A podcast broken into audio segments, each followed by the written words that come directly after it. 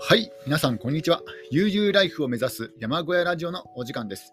えー本日は1月27日木曜日に、えー収録しております。えー今日の天気も、えーいいですね。青空ですね。えー薄い雲が、えーありますが、えーほとんど、えー晴天です。えー今日は絶好の、えー外出日和なんじゃないかなと思うんですけども、えーまあ、特に、外出の予定とかアウトドアの予定とかか考えなかったので、えーちょっとですねもったいなかったかなっていうのもちょっと思ってますね。えー昨日は、え窓をですねあの換気、え灯油ファンヒーターの換気のためにですね窓を開けっぱなしにして、えそれを閉めるのを忘れてしまったので、え忘れてしまいました。で朝起きた時にですね、まあ、ちょっと寒かったんですけども、まあ普段の朝とあまり変わらなかったですね。なんかやっぱということは普段からやっぱり外気温とあまり変わらないような生活をしているんじゃないかなと思思えてきましたね。やっぱり断熱材が、えー壁に入っていないので、それでだいぶ寒いのかなと思います。なのであの冬の朝はちょっとですね活動があのすぐに、えー活動をすることができないですね。あまりにもこう寒くて。で、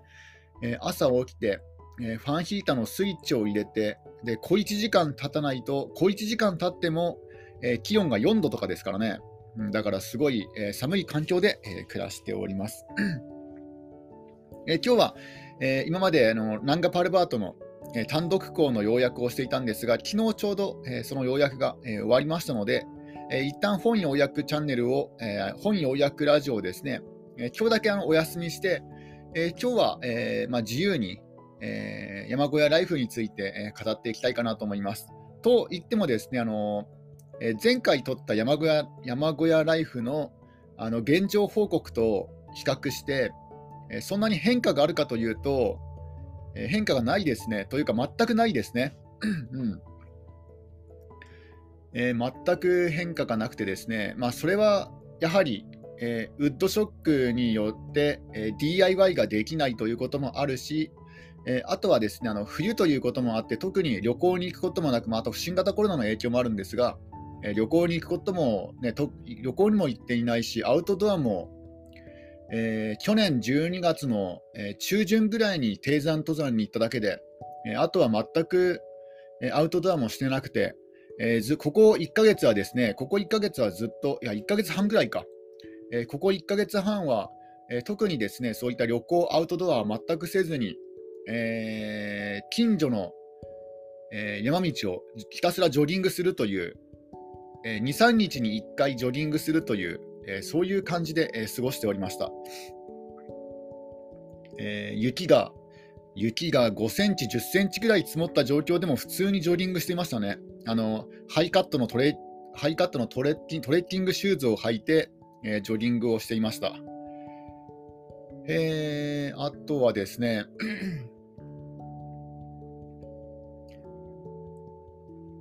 あとは、えーまあ、先日、えー言ってました、えー仕事関係の、えー話なんですが、えー仕事関係は、えーと2月から、えー一応ですね、あの始まる予定ではありますね。一応日程の方も、え連絡が、えー来まして、えー2月からですね、あのまあえーまあ、数日間ですけども、なんていうんですか、えー数日間だけの、まあ、パート、パートの仕事なんですが、えまあ、それが始まるという、え感じですね。まあでも、えー結局ですね、あの面接の時にあの現地に行くことができなかったので、現地というか現場に、だからどういう仕事かどうかもちょっとですね、あの不安が、不安材料が多いかなというのは、えーありますね。せめてあの現場を見ることができれば、ね、ある程度こう予測がつきますけども、まだちょっとよく分かっていないということもあって、ただあの、初日の仕事は半日だけなので、まあ、その半日の時時にですね、まあ、ちょっと、えーゆとりがあるから、その時にいろいろ観察しようかなと、えー思っております。まあ、当然あの、えー守秘義務がありますので、仕事内容については、まあ、これはあの語ることができないし、えーブログとかですね、あのこのラジオのネタにすることが、えできないので、えーまあ、できないです、できないですね。うんえーで、えーまあ、今今後はですね、えー、ダブルワーク、トリプルワークで あの 働いていこうかなと思います。あのえー、一時期はですねあの軽貨物の仕事とか、あとはウーバーイーツの仕事とかも考えてはいたんですけども、え、やっぱり山間部の過疎地域だと、まずウーバーはやっていないし、あのウーバーをやる地域に行くために、あの往復の時間 えー、往復の時間とガソリン代を考えると、あんまりこう、ね、例えばあの時給に2000円だとするじゃないですか、ウーバーイーツの仕事が仮にあの時給2000円だとしても、それはあのお昼のね、お昼の数時間のピークタイムだけってことになるので、えー、往復の、ね、移動時間と、えー、ガソリン代を考えたらあ、これは全然ペイできないなと思って、ちょっとウーバーイーツはやめましたね。えー、一応バッグまで買ったんですけども、えー、バッグまで買って用意したんですが、そのバッグはどうしようかなと思ってます。あの、ウーバー専用の、ウーバーのマークがついたバッグじゃないので、まあ、アウトドアに使えないことはないから、まあ、今後アウトドア仕様になるのかもしれないですね。えー、あとはですね、え、あとは、あ動物を飼いたいって言ってましたけど、前、あの犬か猫飼いたいなと思ったんですけども、いろいろ調べてみると見るとですね、あの年間の飼育費用というのが思った以上にかかるってことが判明しまして、ちょっとこれは難しいかなと思いました。あのえー、犬の場合は年間30万ぐらい、猫の場合は年間20万ぐらい1羽に、1羽じゃなかった、1匹につきかかるんですよね。えー、それを考えると、ね、あのもう完全にあれですよね、あの非課税、なんだっけ、あの非課税対象以上に稼がなくちゃいけませんので、例えば人間1人であったら、あの自分1人であったら、まあ、え年間70万円ぐらいだと思うんですよね。あの最低に最低かかる費用が年間70あの毎月5万円は今のところかかってるんですよ。あのほとんど無駄遣いせずに毎月5万円ぐらいかかってますので、えー、ざっと考えるとそれで60万。で、プラスあの車のガソリン代と、まあ、あと多少の娯楽費が10万円、まあ、本当はもっといくと思いますけども、まあ、それ合わせて最低70万円かなと思いますね。まあ、あと灯油か。灯油のお金もあるから、うん、やっぱり、あと何か物がね、壊れた、壊れたとかね、えー、そういうね、あの山小屋を直さ直さなくちゃ直さなくちゃいけないとかを考えると、やっぱり最低限70万円は必要かなと思います、年間。でそれにね、あのペットの飼育費用がかかってくると、もう100万円ぐらいになってしまいますね。最低必要な金額が100万円ぐらい。だから100万円になると、もうこれはえー、非課税世帯課税課税課税対象にね、あのー、県民税でしたっけ？ちょっとあまりね、税金のこと詳しくないんですけども、なんかあの非課税世帯超えるなとか、そういうのは思いましたね。なので、ちょっとペットを飼うという余裕は、えー、ないかなと、うん。ないかなっていうのもあるし、あとはやっぱり旅行ですよね。旅行に行きづらくなるというのがありますね。あのまあ、鶏の場合は結構健康だし、まあ、あの水分さえ与えておけば、あとは餌をですね、あの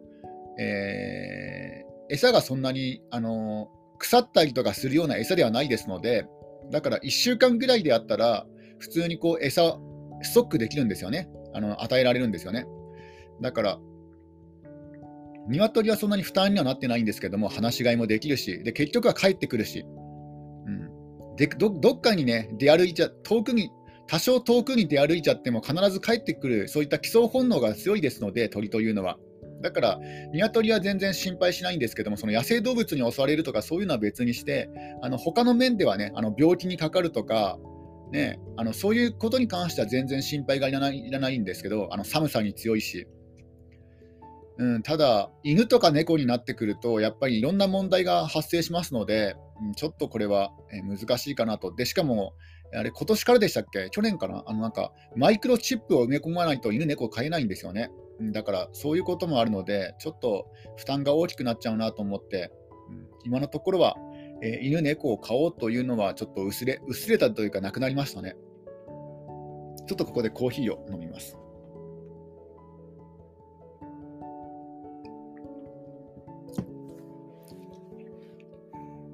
まあ、2月から、えー、働き出すといっても、えー、そんなにですねあの労働日数は多くないですので、まあ、ラジオはできるだけあの続けていこうかなと、えー、思ってます。えブログの方はですねあの本当に書く、えネタがないと言いますか、え特に最近はアウトドアにも行けていないので、で何か新しい、ね、ことを始めたわけでもないし、え DIY をしたわけでもないので、あと、ね、そんな感じで、えー、ブログの方はな、ね、書こうと思っても本当に全くネタがないんですよね。本当なんか毎日同じような、えー、繰り返しの日々ですので、うんね、灯油を買いに行きましたとかね、スーパーに行ってきましたとか、そのぐらいしか書くことがないので、えー、ちょっとですね、あのブログの方は今は、えー、なかなか、え筆が進まない状況です。えあとはですね、あのサバゲキャンプ場予定の、え場所なんですが、サバゲキャンプ場作りに関してなんですが、まあ、これは、まあ、これもですね、うん、やっぱりあの今、ウッドショックにし、ウッドショックとか、あとはあのそういった建築資材全般がですね値上がりをしてまして、あの数年前に比べて、えー、1.5倍とか2倍になってるんですよね、あの全体的に。木材なんかもっともっと上がってますよね。なので、えー、それがもうしばらく落ち着くまでって考えてはいるんですけども、なんかあの日本を含め、えー、世界各国で災害が起きてますので、もうそっちの方優先で木材使ってもらった方がいいんじゃないかなっていう考えになってきました。うん、今まではね、あの少しでも安くなったらすぐにね木材買おうかなと思ったんですけども、もうこれだけなんか立て続けに世界中でね、あの災害、被災がね、起きていると、ちょっとね、あのここは我慢して、あのそんな生きるか死ぬかっていうレベルではないですので、自分の場合は。で、特にあの、サバゲーキャンプ場もこれでね、これだけで食べていくっていうね、そういう考えもなくて、本当になんか道楽のね、道楽とか趣味のようなもんですので、だから、ちょっとこれは自分はね、あのー、後回しにして、えー、例えばトントンガ、トンガ王国のね、あの噴火による被災者とか、また日本でいうと、えー、地震の被災者とか、大雨の被災者とかね、あのそういう人たちが先に、えー、木材を使って、あの、なんだ家を建て直したりとか、えそういうのに使ってもらったりとか、あとはあの新しく、え新築住宅を建てるというね、あのそういう人たち優先で使ってもらった方がいいんじゃないかなと思って、自分はしばらく我慢しようかなと思ってますね。あのえ値段が下がってきてもすぐに買わずに、ちょっとね、あの2、3ヶ月間を置こうかなと思ってます、今は。え、なので、まあ、あと3、4ヶ月、あるいは半年以上ね、経ってからなんじゃないかなと思いますね。あの木材を購入して、まあ、以前作ろうと思っていた、あのトイレ小屋を作ったりとか、東屋を作ったりとかね、そういうことをするのはま半年後ぐらい先。でもそのぐらいになるともう真夏になってしまいますので、真夏はできれば作業は避けたいんですよね。うん。まあでも、山間部なので、真夏といってもそこまで、暑くならないかなと思いますの熱中症でね、すごい苦しむぐらいまで暑くなるような感じではないと思いますので、まあ、まあ、おいおいね、あの、そのタイミングを見計らって、えやっていこうかなと思います。だから、あのー、もともとは、あの、えー、サバゲキャンプ場は、え海の日、海の日よりも前に、ね、6月とか7月ぐらいにあのプレあのえグランドオープンを考えていたんですけども、あの結局、この冬、この冬、全然あの作業が進んでいないということもあって、もう少し長引く可能性も出てきましたね。えー、あとはですね、あのー、まだ誰誰も来てないんですよ。あのプレオープンはもうしてるんですけども、えー、誰もね、あのキャンプ場利用者が、お客さんが誰も来ていないので、あのプレオープンというのは、あれです、あのクラウドファンディングの、えー、支援者向けの、あの、仮のオープンなんですけども、まだ誰一人お客さんが来てませんので、自分も、ね、あのどう対応するべきなのかが全然分かってこないんですよね。うん、なんかこういう、えー、サービス業とか、なんか飲食業って、なんか一番最初はどうどんなね、あの大手がやっても、なんかわちゃわちゃしちゃうらしいんですよね。あのハプニングがつきものらしいんですよ、一番最初というのは。本当にどんな大手も、最初の1ヶ月というのは試行錯誤っていう感じで、なんかね、いろんな問題が出てくるらしいんですよね。で、それをちょっとずつ改善していって、で、3ヶ月ぐらいね、かけて、えー、あの基盤がね、整っていくっていう感じらしいんですけども、だから自分の場合はまだ誰一人お客さんが来ていないので、本当自分も分かってないんですよ。何をね、何をどのくらい用意すればいいかとかね、もう対応をどうするとかとか、全く分かってないですので、まあ、とりあえずまず、ね、あのクラウドファンディングのお客さんがね、あのある程度来て、で、えー、どう今後方向性を決めていったらいいのかが分かって、でなおかつあの建築資材がね、値段が収まってきたら、えー、本格的に、えー、開拓を始めようかなと思います。ちょっとここでドリンクを飲みますね。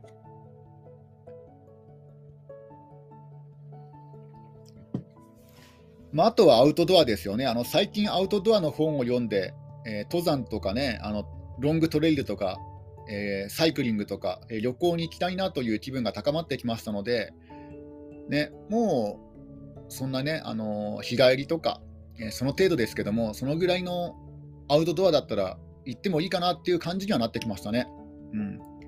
だ今日行けばよかったですね。今日本当なんか行けばよかったんですよ。あの土日は土日はやっぱりね、あの人が混むから混む混むと思いますので、できれば平日にね、出かけたかったんですよね。あ、もう完全にね、今日今日こんな晴れていて、まあ、今からでも遅くはないんですが、まだ朝食も食べていないので、であの朝食用の、ね、あのー、ものもちょっと用意してるんですの用意してますので、ちょっとね、それ考えると遅くなっちゃうから、まあいいかなと、今日はいいかなと。えー、まあ、どこに行こうかなってね、今悩んでるとこなんですよ。あもうもう本当なんかね、あのえ地元ネタになってしまうんですけども、え群馬県にはですねあの上毛上毛三山という、えー、群馬を代表する山が3つあるんですね。えそれは赤城山、榛名山、え三寄山なんですよね。えー、赤城、榛名、三寄の三山なんですけども、えー、このうちですねあの赤城山と榛名山は、えー、登ったことがあるんですよ。だから残りはもう三寄山なんですよね。で三寄山はなんかあの、最初だけ登ったんですよね。もう子供の頃に、えー、ふものね、ふもふもとの辺りは登ったんですよね。カニの横ばいとかなんか全然記憶にないけども、登った記憶があるんですよね。えー、登頂はしていないと思いますけど、うん。なんかそんなに長くなかったです。1、1 2時間の登山だったので、多分頂上には行ってないと思いますね。えー、カニの横ばいは通った覚えがあるんですよね。なんか鎖場があって面白かったような覚え記憶があるんですけど、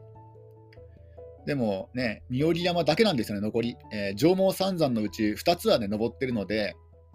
ね、これで、えー、群馬県の山、えー、完全登頂になりますので、三寄山登ってみたいなと思ってるんですよ。ただ、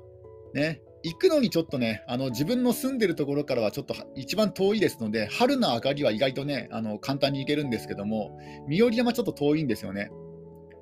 えー、だからそれってなかなかね、あの、身寄り行くんだったら別のとこ行こうかな、雪が少ない別のところ行こうかなとか思っちゃってで、なかなか行けてないっていう感じですね。行こう行こうとかもう1年ぐらい考えてるんですけど、あの、有名な登山ブロガーの唐揚げ隊長さんも登ったところですね、三寄山は。なので、ね、登ってみたいなとは思ってるんですけども、なかなか行けてないな。うんまあ、そこに行くか、あるいは、ね、もっと近場の,、ね、あの低山、行くか、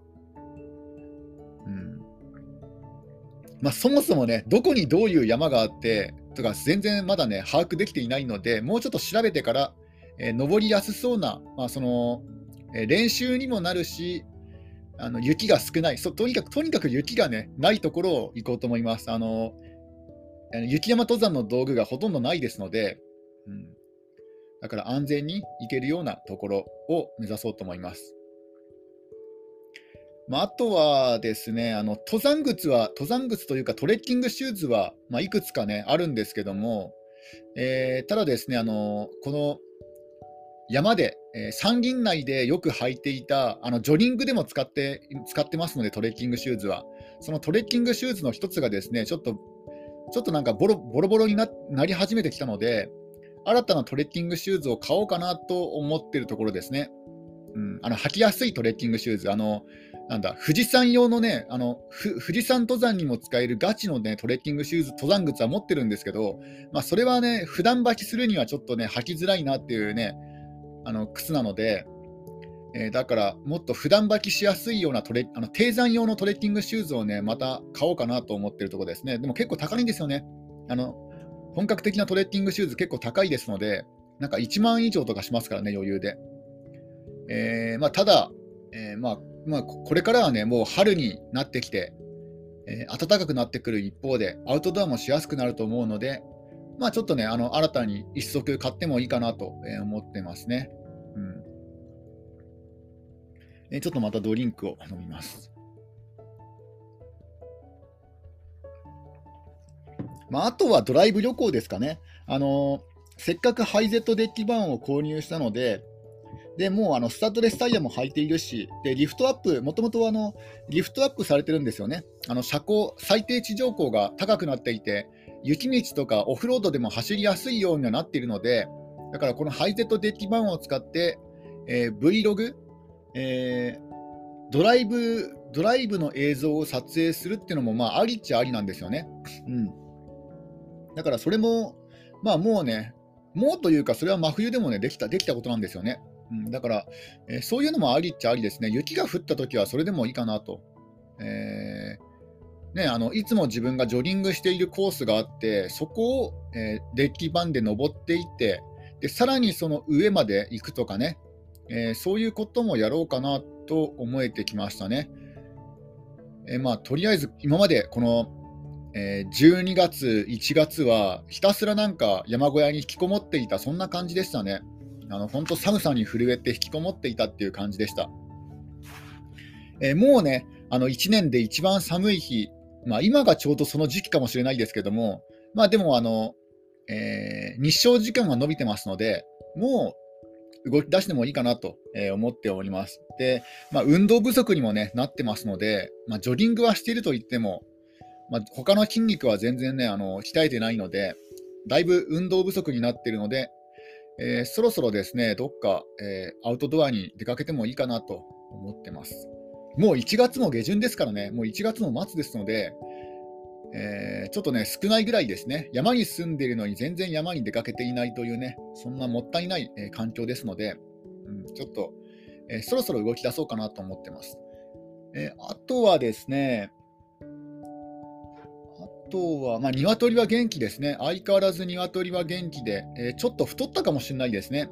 あの冬場だから鶏の餌を食べるた食べて、えー、カロリーを摂取して太ったかもしれませんね。あの鶏の卵もですね毎日産んでくれます。今のところ毎日産んでくれてますね。あの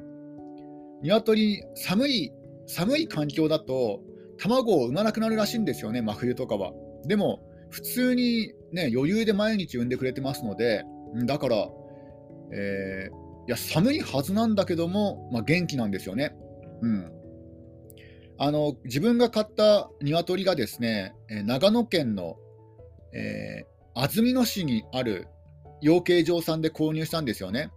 あのこれは全然意図意図しないことで、あのー、本当はね、県内とか近場で購入しようと思ったんですけども、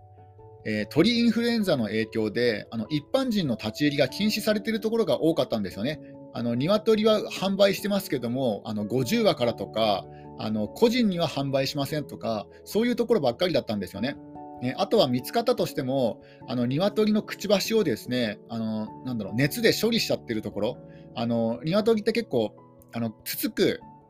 習性があるんですよね。あの仲間の鶏をつついちゃう習性があって、まあ、それをねやめさせるためにあの鶏のくちばしをあえてえー、ね、熱処理してるところがあるんですけども、ただ、えー、鶏のことを考えると、それはですね、あの飼いやすくはなるけども、あのー、鶏にとってくちばしというのは、まあ、人間の手の手の指のようなもんですので、だからそれを、ね、するということは、まあ、人間でいうと、まあ、指をなくしちゃうようなことですので、えー、それはちょっとね、さすがに、ね、あのー、ね、なんだろう、くちばしが、え熱処理されていない鶏にしようと思ってでそういうふうにいくつかですね当たってみたところ、えー、その近場で考えるとその長野県の安曇野市というのがですね、まあ、割と近かったかなと思ってそこで購入しましたね。で長野県の安曇野市ってまあどちらかというと寒い寒いじゃないですか。だからなんか寒さに強いのかなと思いましたね。あの国産で、えー、安曇野市出身の鶏なので、だから自分の住んでいる山間部とそんなにね、あの環境変わらないと思うんですよ。あれ、安曇野市の標高ってどのくらいなのかな？なんか長野県全体が、あの、標高高いですもんね。安曇野市の標高は、えー、標高650メートルぐらい、あ、ちょうど同じですね。あの、550から650って書いてありますね。だから、えー、ほとんど、ね、自分のところと同じですね。うん。あまり変わらないですね。だから良かったのかもしれないです。鶏。あの寒さに強い、強い鶏だったのかもしれないです。えー、あとはですね、あハイゼットデッキ版の様子もちょっと見てもらおうかなってのは、ね、思いますね。あの荷台が壊れてしまったんですよ。あの荷台荷台をですねあの開けられなくなっちゃいました。あのレバーを引いて荷台をねあの開けるんですけども、普段あのそのね、あの荷台のレバーがですね、まあえー、最初はね開いたんですけども、なんかだんだんだんだん調子が悪くなってきて、で、ある日ね、あの完全に開かなくなっちゃなっちゃったんですよね。だからそれをちょっとディーラー、ディーラーに運ん、ディーラーに持ち込んで、ちょっと見てもらおうかなと思ってますね。まあちょっとさすがに20年前のハイゼットデッキバン古古かったかなとか、20年前20万キロ超えの、ね、ハイゼットデッキバンはちょっとさすがに古かったかなっていう考えもね、なくもないんですけども、まあただもともとハイゼットデッキバンの4駆がですね、4WD が玉数が少ないんですよね。で、なおかつ色が青のやつは。だからまあちょっとね、あの奮発してね、あのまあ、全部込み込みで40万なので、まあいいかなと思ってあの購入したんですが、おそらくヤフオクだったらね、10万円ぐらい安く購入できたかもしれないですね。あのちなみに、えー、自分が購入したハイゼットデッキ版とあのほぼ同じような感じのデッキ版が、えー、2WD で 2WD で30万円ぐらいでしたね。あの全部込み込みにすると。で、自分の場合4区なので、えー、まあ、その 4WD 機能付きで10万円プラスはちょっと高いけども、あの中古車で考えたら高いですけども、まあ、山間部だと 4WD 必須ですので、うん、まあ、しょうがなかったかな、これはね、必要経費だったかなと、えー、思って、えー、ね、思うかなと思います。まあ、デザイン的にはね、全然悪くないんですよね。使い勝手もいいし、あの一人でね、あの山で、山暮らしで使う分には、あのハイゼットデッキ版、すごいね、いい車だと思いました、乗ってみて。うんまあ、欲を言うと、えー、荷台に自転車が積めないこと、これは盲点でしたね。あのー、もう明らかになんか自転車ぐらい積めそうな感じするじゃないですか、ハイゼットデッキ版の荷台って。だから、ね、寸法とかちゃんと測らずに購入したんですけども、その自転車の寸法がね、あのちゃんと乗れるかどうかね、測らずに購入したんですけども、これ、ママチャリが乗せられないんですよね、ハイゼットデッキ版って。うん、そこだけちょっとね、あのえー、デメリットですけども、あと燃費が悪いかな。燃費が悪いのも、ちょっとね、思った以上に燃費が悪かったのも、まあね、デメリットですけども、まあそのぐらいかなと。うん、燃費の良さを考えたらね、あの鈴木のハスラーとかも良かったかもしれないなとは思ってますね。ただその代わり、あのハスラーの場合は、えー、荷物がそんな乗らないっていうのはありますけど、うん、